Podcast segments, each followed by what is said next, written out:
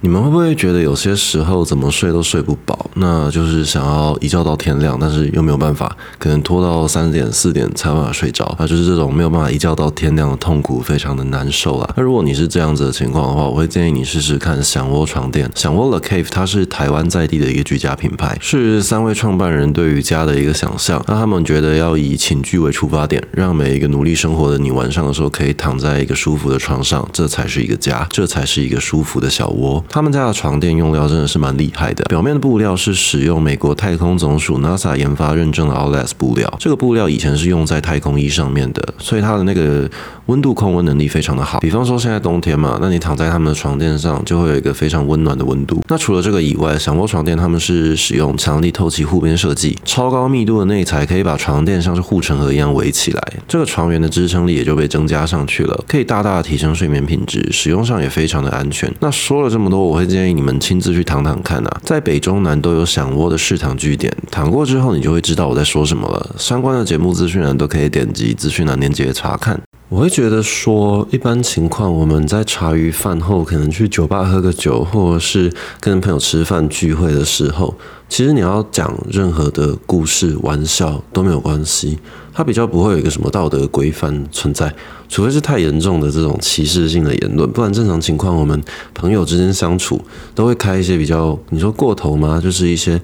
正常来说不能够端上台面的玩笑。但是如果你有一定的流量啊，比方说你是一个公众人物，那你在公开场合的时候发言一定也要注意啊，你的一些行为也要注意啊。那比方说陈时中抽个烟就会被大家骂成这个样子。那是因为你公众人物，可能大家对你有更高的期望，或者说你自己做的事情，你讲的话会有很多人去模仿你，或者说效法你，这就是所谓的社会责任。那尤其是你有一个一个节目，这个节目它可能可以影响到全国性的娱乐娱乐方面导向的观众，这时候你要负的社会责任可能就会更加的庞大。我们就可以举这一次贺龙爷爷秀的实际案例来想一下。这个东西造成的影响，这个事情我会觉得，他这个笑话啊，比方说伯恩以前开那个郑南荣火烤的玩笑，嗯，或者说这一次王菊王志安他对民进党的这一个，就是拿陈俊翰律师开玩笑的这一个案例，我们可以看出一件事情是，这些事情其实我相信全台湾两千三百万人一定有非常多的人会在私下。开这一类的玩笑，尤其是民进党，他们在造势场合把陈俊翰律师推上去那一段演讲，真的有让我感动到差点哭出来，是真的蛮感动的。不是说我自己是个民进党的支持者，所以他们推什么我都感动，而是说那一段东西，他那一段发言，真的有让我感动到，真的有让我感觉到一个从小客观条件上过得比较不顺遂的一个人，可是他努力做到了我们一般人做不到的事情。而且这一个心路历程，加上他希望他从政之后可以做出什么改变，做出什么努力，也都讲了巨细民意。我会觉得这是一个非常热泪盈眶的一段演说。那其实我们再退个几步来看，一定会有一些中间选民觉得民进党这招是在骗票。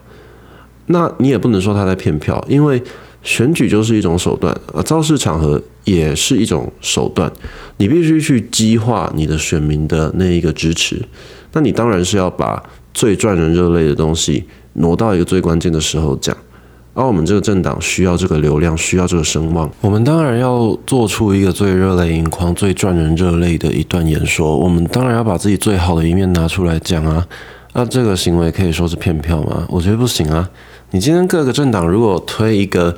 呃身心障碍人士，或者是说遭遇过一些悲剧哦，你比方说时代力量的王婉玉小姐好了，她可可以因为她女儿的事情，在废死议题上面发表一些更加强大的论述，或者是叶菊兰她的先生郑南荣之前因为争取言论自由，所以拿自己的命去换了台湾的言论自由。这些举动你都可以说，哎，你怎么拿你的老公的伤痛，或者说洪慈庸拿洪仲秋的这个军中遇到的悲剧，哦，很一定会有很多人就是说，你怎么拿这些人的悲剧来蹭自己的政治声量？可是这不能说是蹭吧？我觉得他们把自己的舞台端高，他们相对应的就是要负担更高的社会成本，而且你要去思考人家在获得舞台之后有没有针对那一些推他上去的悲剧去做一些努力，去做一些改变。那你说洪慈庸，或者是说黄婉瑜小姐，我觉得他们都有做到啊。再回头看看叶菊兰，她从政的时候也积极的替言论自由的这一些事情做了很多的努力，也很坚守一个进步价值的政党应该要做的事情。那我们现在再回头看看这一个贺龙叶秀的事情好了。今天你说这一个陈君涵律师。他确实有因为自己的悲剧，可以讲出一些其他人讲不出的话，也有办法勾勒出我们这一些你说潜在绿营选民，或者是说中间选民的一些心态。它确实可以触动我们深处，抛开政党，抛开对立，抛开意识形态的一个很客观的一个认同感。就如同郑南荣当年为什么他可以引起这么大的回响？其实当年很多人认为郑南荣是神经病。你回到当年那个社会现况好了，即便我们到三一八太阳花学运，都有很多人认为学生是暴民。那你们回到那一个啊，一九八九年、一九八七年那一段时间，这两年间，他创办《自由时代》周周刊，他做一些替台湾民主努力的一些举动，其实对于那个年代的人很多，这个是一个暴民的举动。但是他做了这一些事情，他改变了很多中间选民。很多人看着他点火烧烧自己，那他殉道，他后面的一些悼念他的仪式，其实吸引了非常多的中间选民，吸引到了很多原本对这个议题毫不关心的人，或者是一些以前认为国民党才是对的，国民党是天上的皇帝的这一些死忠的国民党派，这一些人也会认为郑南荣先生他的行为非常的英勇，进而去思考。诶，国民党这样子抓人到底对不对？是什么样子的政府会逼一个啊敌对阵营的支持者做出这件事情？今天，比方说你是一个民进党的支持者，你是一个一四五零好了，在政治认同上，你绝对不可能去认同柯文哲或者是说柯粉。那假设呃，民进党当局，我用中国人的口吻，民进党当局，他因为这个行动，他可能把王志安抓起来，啊，把贺龙也抓起来。把全部的柯粉都抓起来，这时候一定还会有一些人护航啊。那也确实，这些人如果继续护航下去，民进党把他们枪毙掉了，或者说做一些极端的手段，那即便你是认同的，可是你一定会有一些恻隐之心。先不要讲这些政治理念好了，先讲这一个民主国家为什么会有杀人的权利？这个民主国家为什么不让人民拥有言论自由？这些跳脱价值观、跳脱意识形态的举动跟事件。它可以让大部分的人用人跟人之间的角度去重新思考一件事情，所以我们看王志安他批评他批评啊不是批评他批评民进党当局做出的一些选举操弄，还有拿陈俊翰律师的身体去开玩笑做这一些行为，他其实是跳脱出了这一些意识形态，算是引发台湾社会的一个公愤。今天，即便我不喜欢柯文哲这一个人，今天即便我讨厌国民党，可是今天算是一个跨党派联合批评王志安这个行为的一个现况。那这个可以就是说，这算是台湾人心中的一个底线，但是是台湾所有人心中的底线吗？我其实不这么认为。我认为它是台湾多数人的底线。但有很大一部分的人不这样子认为，即便柯文哲都已经公开的说出这样子的言论不妥，也希望啊王志安可以对陈俊陈俊翰律师道歉。但是我不认为柯文哲的支持者听得下去。我们回到柯文哲的支持者都是什么族群？年轻人。我们再回到国民党的支持者都是什么人？老年人。这两大族群。比较没有道德思想观念的这两大族群，老年人我们就先不去谈，我们去谈有办法改变的年轻人好了。年轻人他们在出社会以前，很多意识形态跟很多政党的倾向，其实都是可以改变的。就像我之前的节目有跟各位探讨到，为什么大家都喜欢柯文哲？其实这只是一种社会现象，因为你柯文哲变成一种流行了嘛。那我说我们应该要做的是让。反柯文哲可以变成一个跟风，让很多不懂政治的人会觉得，诶，反柯文哲其实一件是一件很酷的事情。就像我们以前听独立音乐，会觉得说，诶，我听独立音乐比较有品味。诶，你听那个什么商业音乐，就要有一个优劣感出来。各行各业都会有这种优劣感的情况，那就会有一种情况是说，诶，你怎么也喜欢柯文哲？你好逊哦！这是人心中的一个优劣的程度。你真是一个不懂政治的人，你会觉得说，诶，现在我们去支持柯文哲，我们当小草，我们抛开蓝绿是一件很酷很潮的事情。台面上的这些偶像艺人，你说艾丽莎莎馆长这些有知名度的人都喜欢柯文哲，那你为什么要去支持执政党？你为什么要去支持国民党？那我就当一个很酷很炫的人，就跟个风就好啦。那这一些人就只是跟风的话，他们的忠诚度就相对于来说比较低。你可以回想一下二零一八韩国瑜选高雄市长的那个时候的情况，他跟柯文哲的模式其实是差不多的。他复制了柯文哲的模式，然后他让很多不关心政治的人会觉得，哎，高雄凭什么都是民进党在执政？我们会有一种换人做做看的心态。他也不一定是支持国民党，他只是觉得韩国瑜这一个超级英雄好像不太一样。那现在大家会有一个就是说，我不懂政治，但是我觉得这个眼前的超级英雄，我把他神格化。我会觉得他比较不一样，但是，一旦我发现了他不是我想象中的那个样子，我不会因为有一个政党意识形态去影响我的价值观的情况，我一定马上跳船。我们今天如果支持国民党，那你可能是啊早年反共、反共复国，或者是说追求一个民主化的中国，或者说三民主义统一中国，你受早期的历史脉络影响。甚至是你认为现在我们要放下我们的内战，跟中国好好的和谈成一个国家对抗西方势力都可以，这是一个价值观，一个意识意识形态。又或者是说你支持民主进步党，它可能是促成台湾解严，然后推动台湾民主化的一个很很进步的一个价值的政党。那你的价值观就会偏向这一个所谓的台湾独立啊，或者是说破除中华民国殖民体制的这样的一个思想存在。那今天哪怕诞生了一个陈水扁，哪怕诞生了一个韩国瑜，今天整个社会大众都不能够接受你这个政党诞生出来的政治人物的时候，你还是有办法去投票，你还是有办法守住一个所谓的基本盘。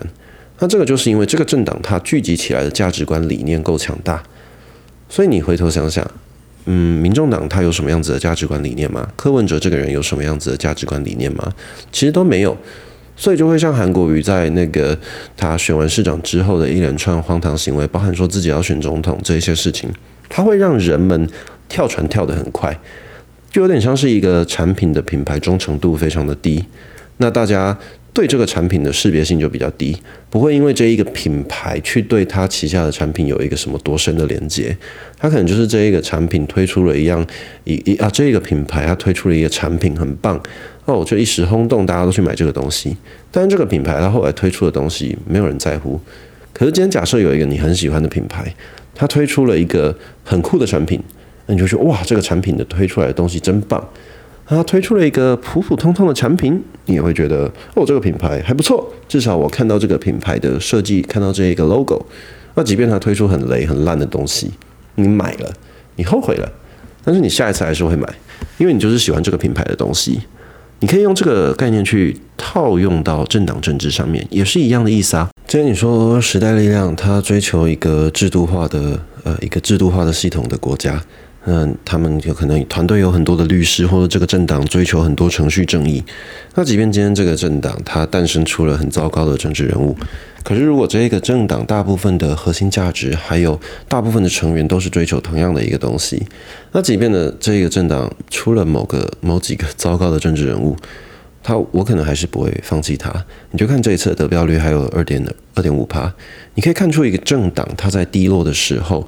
大家是追求它的核心价值，还是追求一个被神格化的一个神话的政治人物？他可以这样子去判断。那回到刚才所讲的。哦，这一集好像讲了好多次，回到刚才所讲，我好像绕太大一圈了，没有关系啊。那我们就是探讨到这个年轻人支持柯文哲这件事情，他其实可以把贺龙夜夜秀的观众都是年轻人这件事情连接在一起。你说很多的科粉他会看贺龙夜夜秀，很多对政治不热衷的人都会看贺龙夜夜秀，为什么？因为它是一个有趣好笑的节目，只要是人都会喜欢有趣好笑幽默的东西嘛，对不对？那你看贺龙夜夜秀的时候，其实我没有这么在乎的政治，我没有这么在乎那些政治啊、社会议题，那些 A 的单集，哦，死刑，哦，这个莱猪，哦，这个台独理念，哦，这个中华民国宪法，他会探讨很多比较敏感的社会议题。我看一看，哦，原来有这一件事情哦，但是后续要怎么做不关我的事，那是政治人物的工作。我只是一个大学生，我只是一个小小的公司职员，那些东西都不关我的事情。那这一些就只是我看一个娱乐节目，这一些新闻乱报就只是一个我的娱乐节目，我其实没有这么的在乎。那如果是这样子的情况，我们就要更加的探讨贺龙夜秀他所负背负的一些社会责任。我们今天你说你是一四五零，你是科粉，你是国民党支持者，不管今天你大家都有一个所谓的，即便台湾民众党没有核心价值、没有理念、没有中心思想都没有关系。今天即便你是一个科粉好了，你对于政治一定有一丁点程度的了解，至少你知道总统票上面有三个人，其中一个是柯文哲。我相信很多人走到投票所才发现，哦，原来郭台铭没选哦。那你就去想想看，你对政治有一点点了解的人，你肯定会捍卫某个议题上面的特定立场的价值观嘛，对不对？但是中间选民没有，那些对政治毫不相干、毫不知情的普通人，他们其实完全没有任何的概念，他们只会说：“哎，王世坚好好笑，王世坚搬那个木马去去骂柯文哲，好好笑。哎，那个柯文哲讲话好好笑，好有趣，好嘴炮。”他们就只是看这一些很普通、很无聊、很乐色的一些小细节，就是一些很不重要的东西。那对于这一些人来说，你的东西只要有这么一点点好笑，他们就会喜欢。啊，我们不会去特别探讨那些深度的梗、深度的一些笑话，或者这些深度的文字背后的脉络，他们比较不会去在乎这一些事情。那如果这样的话，其实蛮危险的。今天为什么？贺龙夜秀的这个东西，我们会感到愤怒。不要说我们好了，你说国民党支持者、民众党的支持者，其实多少都是有一些失望的。对于这个身心障碍者的一个嘲讽，即便你是科粉，但是你为了这些政治操作，你去帮贺龙爷爷就讲话也好，其实大家心底都会知道，你去嘲笑拿身心障碍者去开玩笑，是有一个触犯到底线的一个情况，我们会感到愤怒。这是因为我们心中有一个有一个基本的道德观念在，我们对于我们自己的意识形态价值观也有一定的一个坚守的立场。但是对于中间选民，他们其实毫不在乎，他们会觉得说：“哎，其实那个蛮好笑的啊，对啊，你民进党把他推上去，他在那边抖抖抖，很好笑啊。”但是他并不明白说，民进党为什么推这样子的一个候选人，他们不会去理解为什么我们。必须要给这一些经历过悲剧的人一个舞台，他们只会觉得说这个东西好笑，那我就看下去。你说伯恩跟贺龙他们以前的节目，还有萨泰尔以前的节目，很多人就是只在乎这一个好笑，他不会在乎所谓的道德责任、社会责任这一些事情，他们会觉得那些东西没有必要。为什么？既然他们去当中间选民呢，就代表他们对政治一点的基本认知都没有。那既然他们对政治的基本认知都没有，那说明就是他们是一个低能儿，那些人就是低能儿，他们不在乎政治跟你做这个社会表态，其实跟你这个社会运作模式是一样的意思。你想要活在一个怎么样子的社会，你想要活在一个怎么样的国家，都跟你做的政治表态跟你的政治决定是有关系的。既然那些人比较愚蠢、比较笨，那他们理所当然不会思考到我们其实有所谓的社会责任在。为什么这样子说？前面有跟各位提到了那个所谓的社会责任这一部分，还有舞台的这一部分。在节目一开始的时候，我们提到了舞台，我们提到了大家有怎么样子，舞台越高，我们的社会责任其实是越高的这一件事情。我们都有，我都有跟各位讲到这些事情。我们回头想一下，今天你听得懂？今天一四五零听得懂？国民党支持者听得懂？科粉听得懂？但是。中间选民听得懂吗？中间选民可能听不懂诶，他们会觉得说东西好笑就好了，跟你在哪个位置有什么关系？我们今天可以在茶余饭后，可以在私下的场合讲一些尺度比较大的东西，是因为这些东西传递不出去啊。但是如果说这个东西传递出去了，它会造成什么样子的影响啊？我拿我以前粉丝专业的这个例子举例就可以啦。你们都知道，有常收听我节目、常追踪我粉专自媒体的人都知道，那个“你好漂亮”四个字是我拿去跟我的女粉丝吵架的时候，无奈之下我回的一句话。它久而久之变成一个楚门世界，变成我的频道的一个内梗。但是它变成我频道内梗了之后，我常常使用它，我的粉丝看得好开心，我的偶尔经过的铁粉看得觉得好好笑。那如果我有一天写了一篇文章出圈了啊，就是不是我的粉丝的人都看到了这篇文章，好，这个人的写的东西可以，我进来看看，看到了前一篇贴文，诶，他怎么标注一个女的说你好漂亮？诶，他怎么对人家说你你嫁给我？就怎么会有这种这么恶男的这种行为？那我是不是就会被人家讨厌？那我是不是就会开始被人家贴标签？或者是说，大家发现我的政党倾向，大家发现我支持的东西，哦，这些人就是这个样子，恶心死了。然后我是不是就伤害到我自己的价值观呢？没有错，这就是所谓的社会责任。我的东西传递的越深越远。以前在我粉丝人数不够多的时候，我怎么讲怎么开玩笑，其实都没人在乎。但是如果说我写一篇文出圈了，呃，我可以跟各位报告一下啦。我如果写一篇你说什么上新闻啊，或者说好几百个分享、几千个分享的那种文章，我写过蛮多次的。这些文章每次出现，它都可以为我的粉丝专业带来百分之十到百分之二十的新追踪者，那就代表说我的舞台越来越高，我的追踪者人越来越多的情况下，这一些资讯的传递就会越来越远，它会让越来越多光谱的人看到。那甚至是追踪我的价值观的追踪我的粉丝，他们的价值观可能也会有一些不同吧。你说，其实我举个例子好了，陈柏伟的节目有很多科粉在听了，啊，是喜欢陈柏伟这个人，但不代表说认同激进党、认同台湾独立。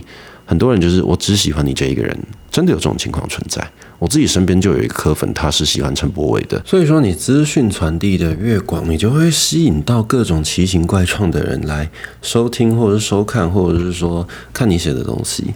这样子的情况，你资讯传的越出去，价值观传的越出去，你就要修饰的越好，你就不可以啊太有你的风格。就是像是说，为什么有一些团他成名之后，他写的歌就没有办法再跟他一开始的时候一样？因为他的一些个性化的东西必须要修正，不然人家会看不懂，人家会听不懂。你的舞台越高，你就有这个社会责任要去修饰你的言论，修饰你的作品。你要让更多的人看得懂，让更多的人的价值观可以接受。但是喜剧这是一个比较不一样的情况。因为好笑的东西，它是最能够跳脱价值观立场去传达到人家那边去的，所以我常常说，民音改变世界，用民音好笑的东西，你就可以去吸引不同价值观的人看你的论述。就比方说，月月月月鸟郑运鹏，他最近的一些好笑的贴文，可以打出同文层，让同文层以外的世界看到。那因为人们喜欢这一些幽默搞笑的东西，所以它传递的力度会更强。那你今天假设不重视这一些社会责任，不重视你这个娱乐节目背后的这个言论造成的社会道德观念的影响的话，会发生什么样子的事情呢？你会变成是说，这个传递力度这么强的一个娱性节目，这个脱口秀、夜夜秀这些东西，它传递出去。即便你在没有修饰的情况下，你没有去注意到整个社会的道德观是怎么看待这一些事情的情况下，这个跨党派封杀这一个节目的言论，跨党派不认同这个节目的言论的情况下出现了。它的强度还是可以让很多人去接受它，还是可以让很多潜在的中间选民，或者是说对这个政党政治完全不知情，然后对道德观念也没有一个底线的这一些普通人，他们就会认为哦，你这些好笑的东西传递出来，对我要效法，我要模仿你这个好笑的节目里面的东西，我会觉得你这些好笑的东西不用去思考它是否正确，不用去思考到这个好笑的东西是不是值得被我们大家传递出去的。他传的就会越来越广，越来越广。他不需要去修饰自己的言行举止。诶，你们想一下，今天假设我的粉丝，他们都完全对我没有任何反对的声音，他们都不觉得我开的玩笑有什么不正确。我这样无止境的继续开玩笑开下去，我这些男女关系的玩笑开下去，就是你好漂亮，你辛苦了，来嫁给我，这些我自己频道里面的内梗。完全没有人反对我或提醒我必须修正，完全没有人说，诶，这个人就只是为了想要把妹，这个人就是一个恶男。如果这样子的话，那我迷影粉砖经营的就会越来越顺利，然后就会有越来越多人觉得这样子的行为是对的，就会有越来越多人支持我这个粉砖，支持我开这个样子的玩笑。我只要开这个样子的玩笑，就会有好高好高的流量。我有了好高好高的流量，我就可以卖更多更多的周边产品。我卖了更多周边产品，我赚的钱就会让更多人觉得，诶，其实开这个路线的玩笑是可以的。诶，那就会有更多人继续来开这个玩笑，继续很多人学我的步调去做这一些男女关系的玩笑。那这样子会发生什么事情？其实不会发生什么事情，跟现在台湾社会没有什么改变。但是如果说我不这样子去做，没有人这些人来模仿我，他就减少了一些人维持现状的情况。我们需要有更多人针对性别议题去努力去发声，去针对台湾现在的性别意识观念的落后不足，去做出更多的论述，去提出更多的意见。今天假设其他的 KOL 或者是其他的网红自媒体，他们看到我开这些玩笑觉得可行，他们会让这一个玩笑逐渐的变成说一个。潮流，或者是说，如果我讲的是如果，如果我这个行为、言行举止跟这个频道的内梗这些东西变成了一个潮流，它会有更多人模仿，因为可以赚得到流量嘛。那如果说赚得到流量的情况下，大家都去开这样子的玩笑。大家都觉得这样子没什么，没有人觉得说，诶，我们其实应该进步一点，去讨论其他一些进步价值的东西。我们推广出去的东西，会让一些年轻人，会让一些原本他有可能可以接触到一些进步思想的东西的人的 KOL，他没有办法针对一些比较公平正义的东西去发声的时候，他就间接的因为这一些腐化的东西，因为这一些过头的没有道德观念的男女关系的玩笑。他去影响了自己原本会做的一些更加坚强、更加棒的论述，更加对这个社会有帮助的一些论述。那其实我开这个玩笑，就是间接造成一个社会的不进步。所以我认为，你说伯恩夜夜秀也好，贺龙夜夜秀也好，整个萨泰尔体制，他们没有说什么犯一个特别真的很不应该的错，或者说很刻意、很故意的错。而是他们并没有去思考到，你既然这个传播的力道这么的强，你应该是要往替这个社会更好去发声。你应该是要想办法把这一个节目可以做出一些下对上的调侃吧。啊，再举个例子好了，我们去看国外的脱口秀跟国外的这种夜夜秀，大部分的情况应该说不是大部分，先说绝大多数的情况。都是一些社会弱势去对于上层社会的批判跟嘲讽。那比方说黑人去批判白人啊，穷人批判有钱人，平平民老百姓去批判那一些政治人物或者说大财团企业，会用一个下对上的方式去批判。可是我们的批判会有点变成是说，多数人去霸凌少数人。或者是说，一群过得不错的人去嘲笑一群过得不怎么样的人，他会变成说，我们就只是以大欺小，我们就站在人多的那一边，我们就比较简单一点，简简单单开个玩笑，我们不用去思考这一些背后的社会责任，我们不用去思考，其实我们应该要做更多好的笑话，去影响这个社会化学反应的一些一些笑话。他们没有去思考到这一些事情，他们就只。去用最简单的方式去开玩笑，那如果这样子会发生什么事？你就可以回想我刚刚那一个节目，哎，不是我刚刚的节目，是我刚刚那个话题讲到的那一件事情。今天假设我这个不太 OK 的男女关系的玩笑，它延续下去，诞生更多脑粉来护航，其实就有点像是现在这个贺龙夜秀的情况。大家会觉得说，哎，这个又没什么，你们干嘛这么小题大做？可是我们是基于道德观念去去反对这个节目的一些论述，跟反对这个节目的一些内容。那我们其实，在这个男女关系的玩笑，也有很多人是基于一个道德观念、传统这个这个思想上，就是这个性别议题跟这个感情议题上，我们不能容许渣男。大家是基于这个论点、基于这个论述去批评我。大家因为这个样子来批评我的时候，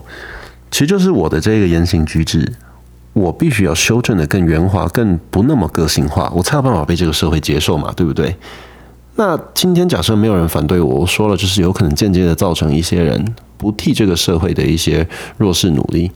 那你说贺龙夜夜秀他们今天开的一些玩笑，伯恩夜夜秀他们之前开的一些玩笑，是不是也间接的造成一些人原本可能会替你说，嗯，你说台独思想，或者说言论自由思想，或者是说性别议题思想，或者是说啊核电归零啊，就是一些比较偏向进步价值，它需要更多人去推动的一些议题。原本这些人可能会针对这些议题努力，但是就因为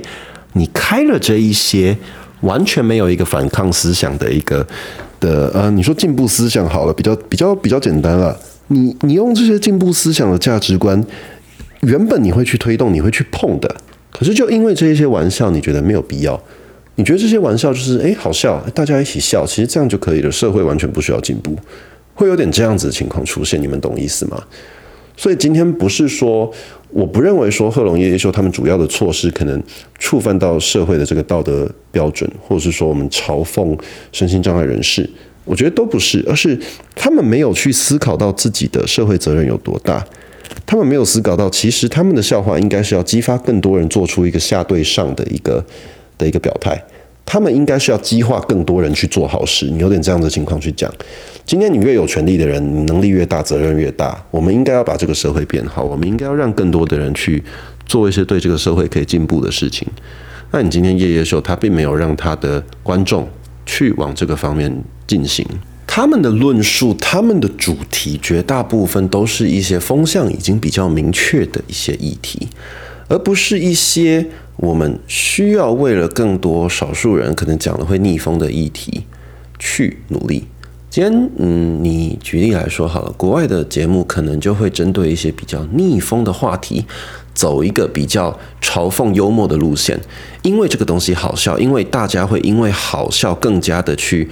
多接受你的声音的时候，就比方说郑运鹏，他明明是一个逆风的状态去上一个磕粉比较多的夜夜秀的节目，但是大家会因为好笑。愿意去接受他的论调，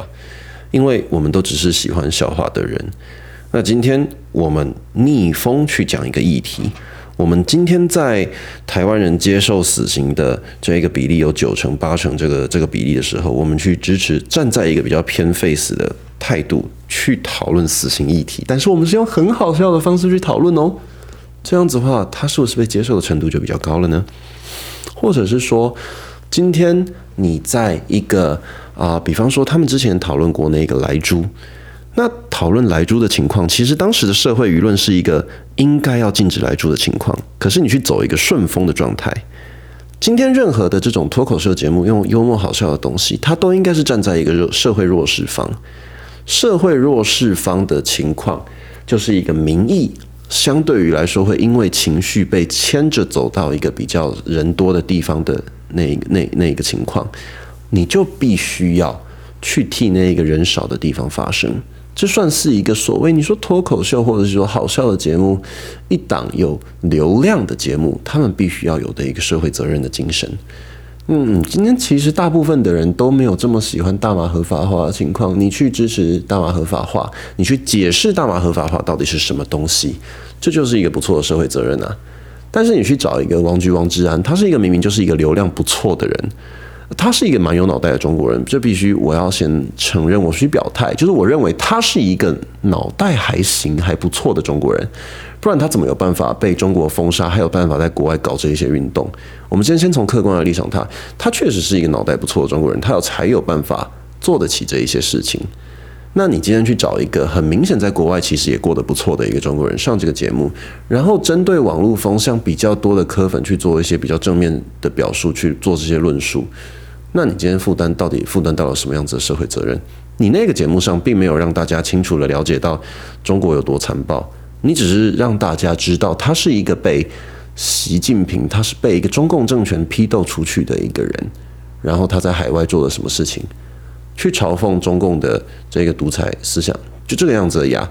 那你并没有去带大家了解到其他流亡海外的中国人，或者是说大部分流亡海外的这些中国民运人士，他们到底过了一个多悲惨的生活？他们的家人被怎么样子的威胁？王局他只有自己的家人可能偶尔被关切，但是有没有可能有些人是被关进去的？有些人可能家人甚至被威胁着要他回来。他这个节目没有探讨到这些事情诶。你今天既然都做了王局这个节目，你是不是应该要负担更大的社会责任，去探讨更多、探讨更多这一个节目应该要负担，就是让更多少数的意见有办法用幽默好笑的方式去切进去主流社会、主流大众的视野里面。我今天绝对不是说一个议题，它呃比较少人支持的那一边就必须去支持啊，我不是这个意思，我必须再补述一下。我们举 Black Lives Matter 这一个运动好了，BLM 运动。不是说你现在站出来挺白人你就比较酷，不是说现在主流的这个风向是要去支持黑人，你去挺白人这样就比较酷，而是你必须跳脱这个话题的本质，你去思考一下这一件事情这一个社会议题的本质比较弱势的到底是哪一方。虽然黑命贵 Black Lives Matter 这一个运动，它确实是黑人这个风向是比较好的，但是你去。仔细想想，这个世界还是一个白人至上主义的一个社会。虽然现在有修饰了不少，白人至上比较没有这么的明显的，很多原本白人可以拥有的这一些种族歧视的红利都不见了。可是，这个社会比较多过得比较好的人，终究是白人啊。这个社会的现况还是一样，白人过着比较优渥的日子。那你去看这个有钱人跟穷人，虽然穷人可以玩出一些比较好的、比较酷的一些艺术，比较自由奔放的一些艺术，但是有钱人终究过得比较快乐，而且过得比较，你说阶级复制啊，就是有钱人终究是有钱人的世界啊，对不对？你们都看到了这一些社会现象，那不是说我现在去教大家，哎，你们怎么可以这样子仇富？我们去站在有钱人那边，这样就比较酷，不是？是你要去看这个社会现象带来的东西。我们去看一下啊，中国怎么迫害政治犯，怎么迫害这些异议分子。我们再回头去看一下这件事情，不是说我们站在一个哦，我们只要去反中国，我们就比较厉害，我们就比较屌，不是这个意思。今天假设全部的人都在讲 Black Lives Matter，然后大家都一直针对这些黑人的权益去发声，可是没有人去探讨结构性的问题。这样就是这个脱口秀节目不负于社会责任了。你今天这个脱口秀节目，你去探讨王菊王志安他出逃到日本的这一些社会现象，但是你有没有去探讨到背后整个结构性问题？为什么会出现政治犯？为什么这些政治犯会喜欢台湾？为什么？台湾有必要继续坚守我们的民主？为什么有必要去面对中国的资讯战？为什么有必要去了解到认知作战是什么？为什么敌我识别这么的重要？为什么要让大家知道战争来的时候，其实不是我们每个人都要拿枪上战场？很多人其实可以做好一些民防工作，男生女生都一样，不论年龄，我们其实可以在后勤补给方面做好很多的努力。其实战争来的时候，最重要的是维持整个社会正常的良好运作，这一切。这才是最重要的。为什么这些东西我们没有去探讨到？我们只探讨到表面上的一个政治犯。今天你有这个社会责任，你有这个舞台存在了，你有这个麦克风，大家听你讲话了，你就有这个责任讲出一些更有意义的东西。今天一个知识分子，或者说这一个社会里面讲话比较有智慧的一些学者、社会贤达，好了，他们在看贺龙夜秀的时候，如果说他们可以看到一个比较探讨深入一点、探讨结构性的问题，更有。更有料啦！现在用年轻人的方式讲，就是一个更有料的节目的话，我相信大家不会这么的反弹，甚至是你触犯到一些些道德底线，我认为大家的反弹也不会这么的大。今天大家最大的反弹，我认为就是说，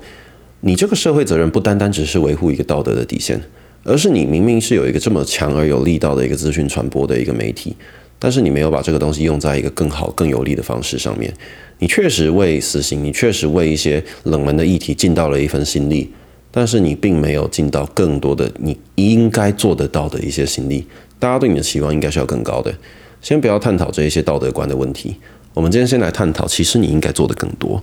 你有了这个舞台，你有了这个位置，你就是应该做的更多。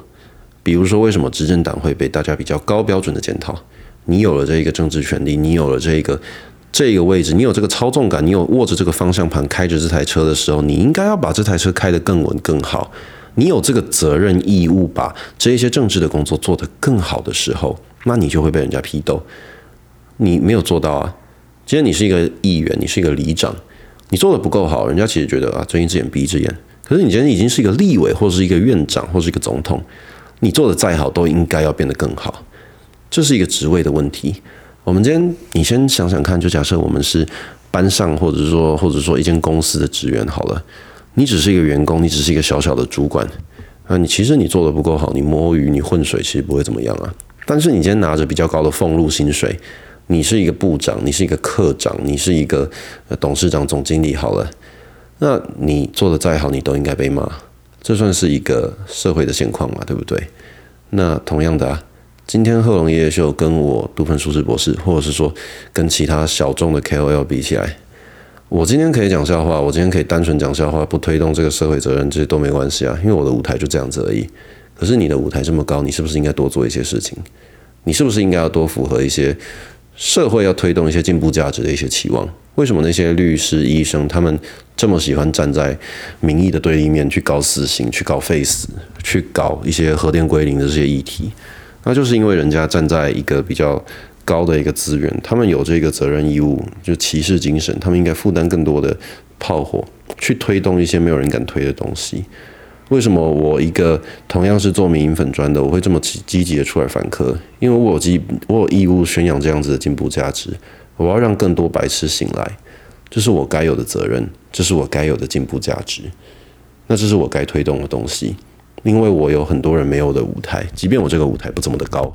即便我这一个论述没有办法被这么多人接受，但是我终究要对得起自己的流量。虽然我可以利用这个流量做很多事情，但是我必须要对得起自己的这个流量。同样的，我是一个经营民营粉砖的人，我是一个靠民营粉砖搞笑的东西起家的人。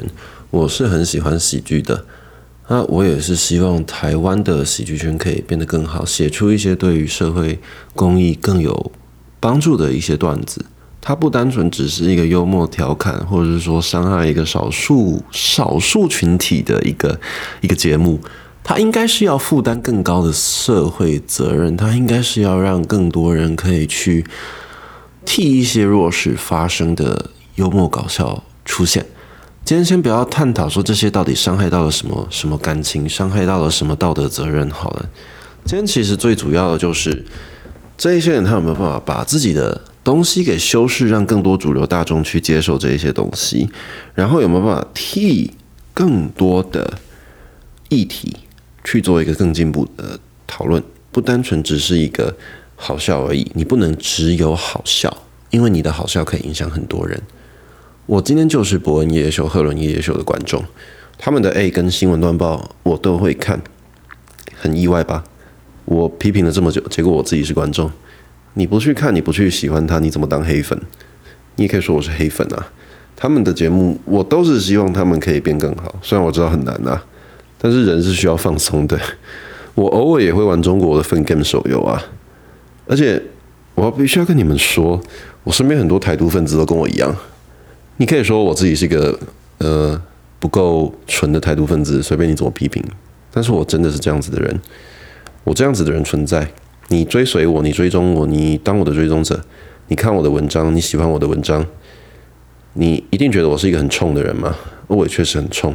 可是，即便我这样的人，我都会希望可以幽默放松一点啊，就不要想这么多。我们看一个夜夜秀，即便我这样子的人都会这样子了，那你们必须要想想看，有很多的一四五零或者一些进步价值的追求追求者，可能也会这样子。所以，我觉得现在最有必要的是，我们这些收看节目的人、收听节目的人，更积极的站出来，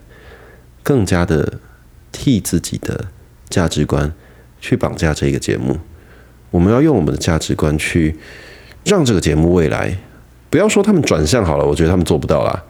至少不要再继续走歪路了。你的路已经够歪了，请你不要再走更歪了，就这样子就好了，不要再继续狂野下去了，不要再继续开更离谱的地狱梗了。那感谢大家今天听我哈脸稍微脸这么多啦，这算是我自己的一个心路历程啊。因为我自己也是做这种民营粉砖，所以我对于这些好笑幽默的东西是更加敏感。啊，我也知道博人夜秀、贺龙夜秀有很多地方不太妥，可是我自己也知道，我我的声音改变不了什么啦，所以才会想说趁这一波你说延上，趁这一波东西，那干脆积极的表态，搞不好可以挤一个力量把它翻掉，但很明显翻不过去。社会整体的风向还是会觉得说啊，人家犯错道个歉就好，没有必要去做这种大检讨、大修正啊，这就是现实。我们只能透过一次一次的事件，去逐渐的把这一个线拉到我们这边来。这算是一个拔河的概念，大家因为之前没有努力的去拔河，所以这个一直被人家拖过去，被拖到一个不用替价值观努力的努力的这一个路线过去了。所以我也承认了我自己是夜夜秀的观众，我自己其实也是沙泰尔娱乐旗下很多节目的观众。那我觉得，也许现在这样子表态，也许现在这样承认一些事情，可以帮助自己的价值观贯彻在，即便是幽默搞笑里面，也可以。不用说是每一个层级的幽默搞笑，而是说你有足够的流量的幽默搞笑，负担到足够的社会责任。那感谢你收听到这边，也感谢你在这个单集啊，我承认我迟到了，我其实应该要在上礼拜一就更新节目，但是因为近期的工作量真的比较大啦，虽然之前每一集都跟人家说以后会会正常更新的，但是就是真的很不好意思。我会尽量做到礼拜一、礼拜五更新。这集上架已经礼拜天了这凌晨了，所以就是尽量，好不好？各位真的，我对你们，如果说你真的很喜欢我这个节目，我我对你非常的不好意思啊，也很开心，终于接到叶配了啊。这个厂商毕竟是床垫的情具的这个公司啊，可能听了我的声音觉得非常的催眠。有人跟我说，他其实根本不在乎我讲什么。他只是想要听我的声音，觉得很催眠。那也许是因为这个原因，所以有请剧请剧的这个厂商找到我吧。我觉得有可能是这个样子。那也很感谢了 Cave 给我这个机会，呃，也就是会督促我把节目做得更好，会督促我以后准准时更新。所以说，如果有更多厂商找我，我以后应该就更不会延迟上架节目。那以上就是这一期节目了。那下一次更新没有意外的话，应该是礼拜一，我就是固定每个礼拜一、礼拜五会更新一个系列的节目。啊，感谢你收听到这里啊，我们就是下一期节目再见，大家拜拜。